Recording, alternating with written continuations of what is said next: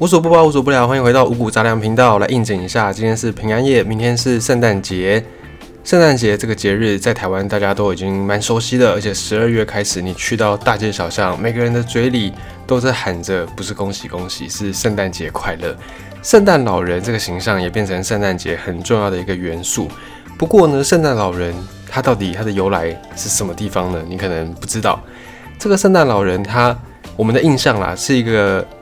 老老的老先生，然后啊，可能他的人种应该是白种人，留着这个大花的胡子，白色的胡子，然后啊，身形是比较胖的，微胖到巨胖都有，啊，就是一个看起来和蔼可亲的老人。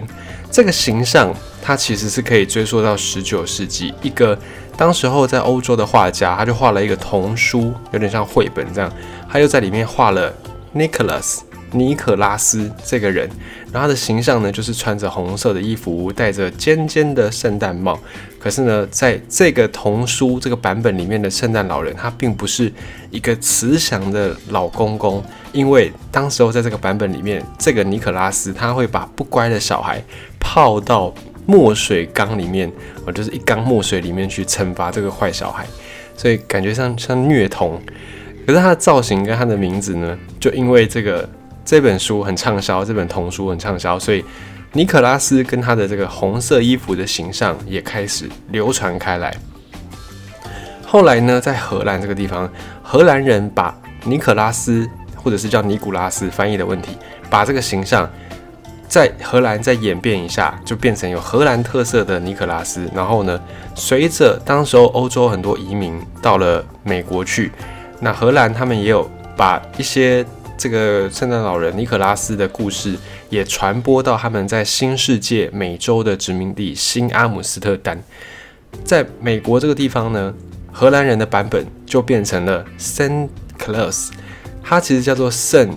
尼古拉斯。那这个 Santa Claus 呢，它并不像以前的这个版本。并没有这么样的严格。到了美国去，这个圣尼古拉斯他反而变得像是我们家里面的阿公一样，很慈祥，而且他会送礼物给这些表现好的小孩子。然后到一九三零年，可口可乐他们就推出了一个广告，因为可口可乐的品牌颜色是红色嘛，所以他们就推出了这个红色衣服、戴着红色帽子，而且有着大白色胡子的 Santa Claus 圣诞老人。从此这个形象呢就。深植人心，只要大家想到圣诞老人，就会想到当年可口可乐推出的这个广告里面的这个版本，它也是现代圣诞老人的一个起点。那讲了这么多圣诞老人，他为什么叫做 Santa Claus 呢？因为他的名字刚才讲过了，他叫做圣尼古拉斯。听到有个圣，就知道他跟宗教有关系，他就是天主教里面的一个圣人。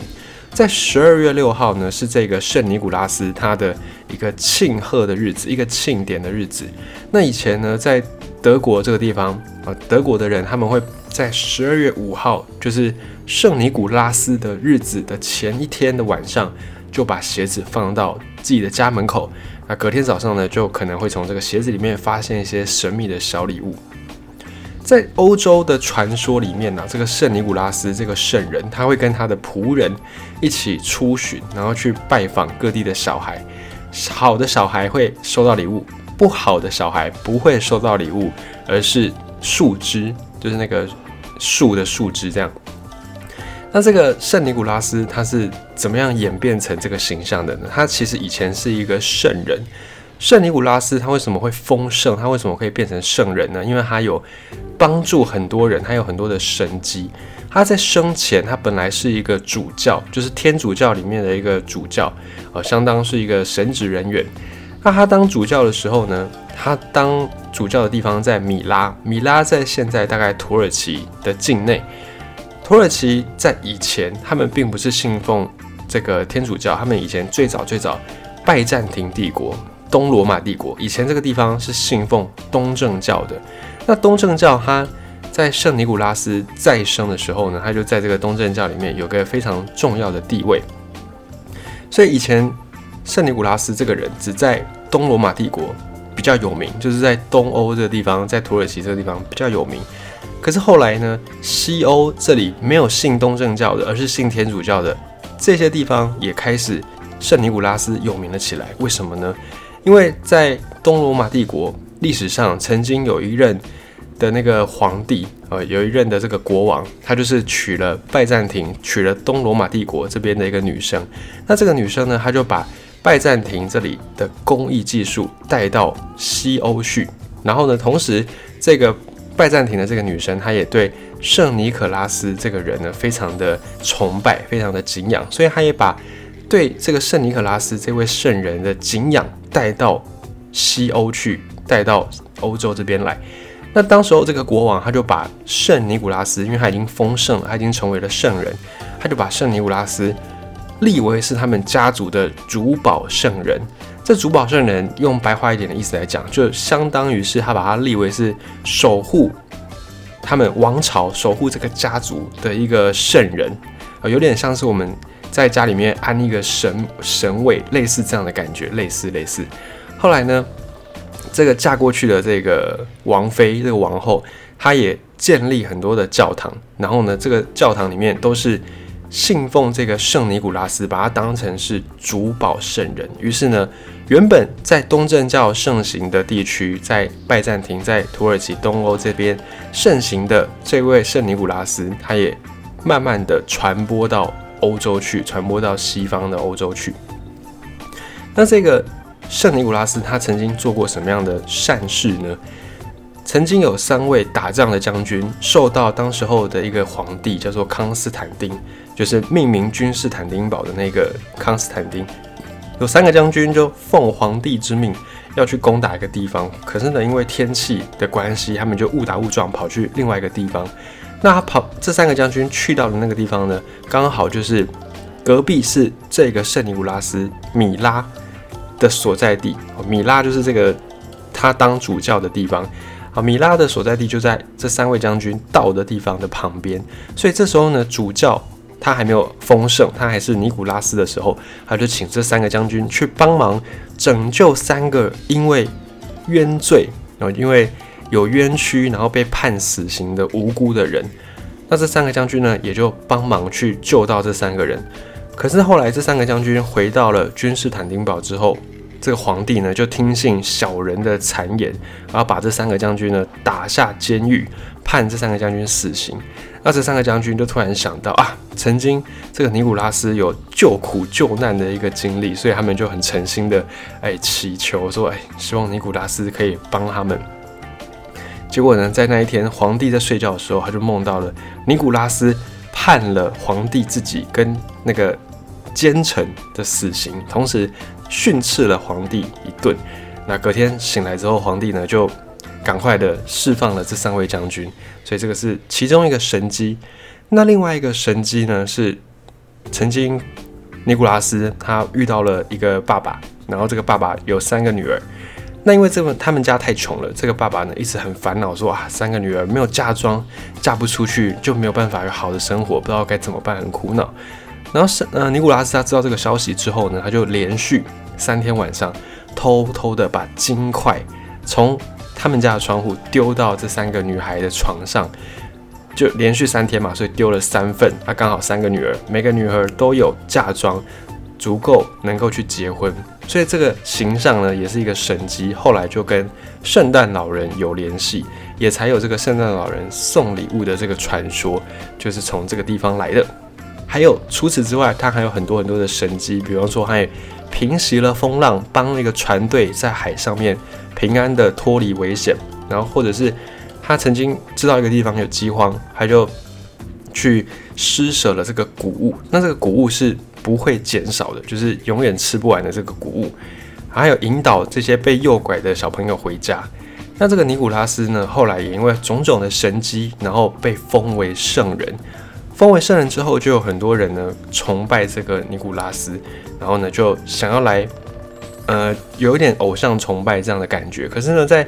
基督教、在天主教里面，他们后来有发生一次宗教改革，大概在十六世纪的时候。就他们觉得说，那个宗教发展的已经有点走样了啊！一开始应该是要信奉耶和华，应该要信奉基督。那除此之外，其他的人呢，都是不能够太去盲目的崇拜。就是你们不能忘记，真正的神是耶和华，是基督啊！啊，你们不能再去崇拜其他的人。所以后来他们就进行一次宗教改革，然后呢，决定说不要再去信奉什么尼古拉斯，不要再去相信这个偶像崇拜。但是呢，这个。他的传说，他的神迹在民间已经广为流传了，已经变成一种民俗信仰啊！大家都会庆祝圣尼古拉斯日，就是十二月六号这一天。那至于为什么会到十二月二十五号庆祝圣诞节呢？这是因为耶稣基督他诞生是十二月二十五号嘛，就是耶诞节，耶稣诞生的一个节日。那当时候我们刚才讲，他们进行过了宗教改革，宗教改革之后呢？大家为了要避免哦受到一些当局的取缔，因为当局已经跟你说你不能够再去信奉这种偶像崇拜，就除了真的神之外，你不要再去崇拜其他的神。于是呢，这些民众就想说：“哎，好吧，那我既然不能来庆祝这个圣尼古拉斯日，那我就把它推往后推，推到大概圣诞节左右，推到圣诞节那个期间，那跟耶稣的生日一起来庆祝。那这样。”当局就没有话说了哦，官方就总不可能禁止大家信仰耶稣嘛，所以后来大家就逐渐的把这个圣尼古拉斯日往后推，往后推，推到跟圣诞节左右差不多。那当时候的这个他们改革的这些宗教的人员呢，他们也就慢慢的接受这件事情。然后同时，因为圣尼古拉斯他曾经有很多的神迹，很多的典故，其中一个就是。救小孩嘛，引导这个小孩避免他们被诱拐走，还有就是偷偷的送黄金去给那个三个女生，所以后来圣尼古拉斯的形象也跟送礼物这个形象慢慢慢慢的结合在一起，然后就变成在圣诞期间、圣诞节期间一个蛮重要的人，然后再经过好几年、几十年、几百年的发展，才慢慢慢慢的，哎，大家接受了圣诞老人这样的一个故事。那圣诞老人他也不是一开始就变成我们刚才讲的这个圣诞老人。圣诞老人他在刚开始形成这个民俗的概念的时候呢，他叫做小孩耶稣，叫做 Crystal Kindle，就是小孩耶稣的意思。他会把它跟这个耶稣做一个结合。那后来呢，这个小孩耶稣他就也结合了各地方的一些民间的传说、民间的信仰。哦，有一些传说大概可能你听起来。它的细节会有一些差别，可是大概的意思呢，就是反正就有一个人，然后他就是会送好小孩礼物，然后对于坏小孩呢就会有一些惩罚。大概的各个版本的故事差不多都是这样子。那至于为什么会有这些故事呢？后来有一些专家、有些学者去推测，可能是因为那时候十二月底嘛，然后是耶诞节，本来就是一个西方的大节日，再加上又要过新年，所以家家户户都有很多事情要忙，都有很多事情要准备。那如果有小孩的家庭呢？小孩就也不知道这么多嘛，他也不懂，就在旁边会一直吵，一直闹，那爸爸妈妈就没有办法好好的做事情。所以呢，就有专家、有一些学者，他们去推测，这些传说就是给好孩子礼物、给坏孩子惩罚的这些传说，可能就是各地方的爸爸妈妈们编出来的一个故事，然后一代又一代的这样流传，加油添醋，最后变成像是圣诞老人这样的一个概念。那后来在耶诞节发展的过程当中，又结合了圣尼古拉斯，然后又结合了耶诞节，又结合了各地方的这种民间传说，也才逐渐的演变成圣诞老人会送小孩礼物。那我们现在听到的是，如果你表现不好，就是没有礼物，不会像以前那样什么把你泡到墨水缸里面去啊，或者是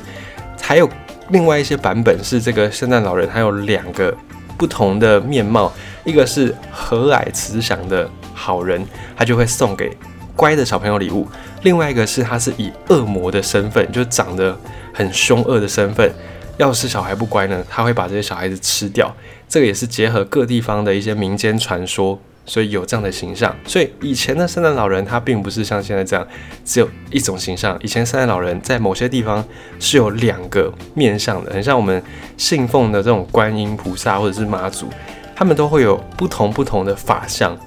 也是差不多的概念。所以圣诞老人他以前也是有这些形象的，一直要到后来，在欧洲这边有一些艺术家，他们就画了一些画。然后呢，出版了一些书，渐渐渐渐的，现代我们知道的圣诞老人的形象才逐渐变成这个样子。然后在一九三零年那个时候，可口可乐他们又推波助澜，画了一个胖胖版的圣诞老人，于是这个圣诞老人的形象才终于被确立了下来，被确定成现在这个样子。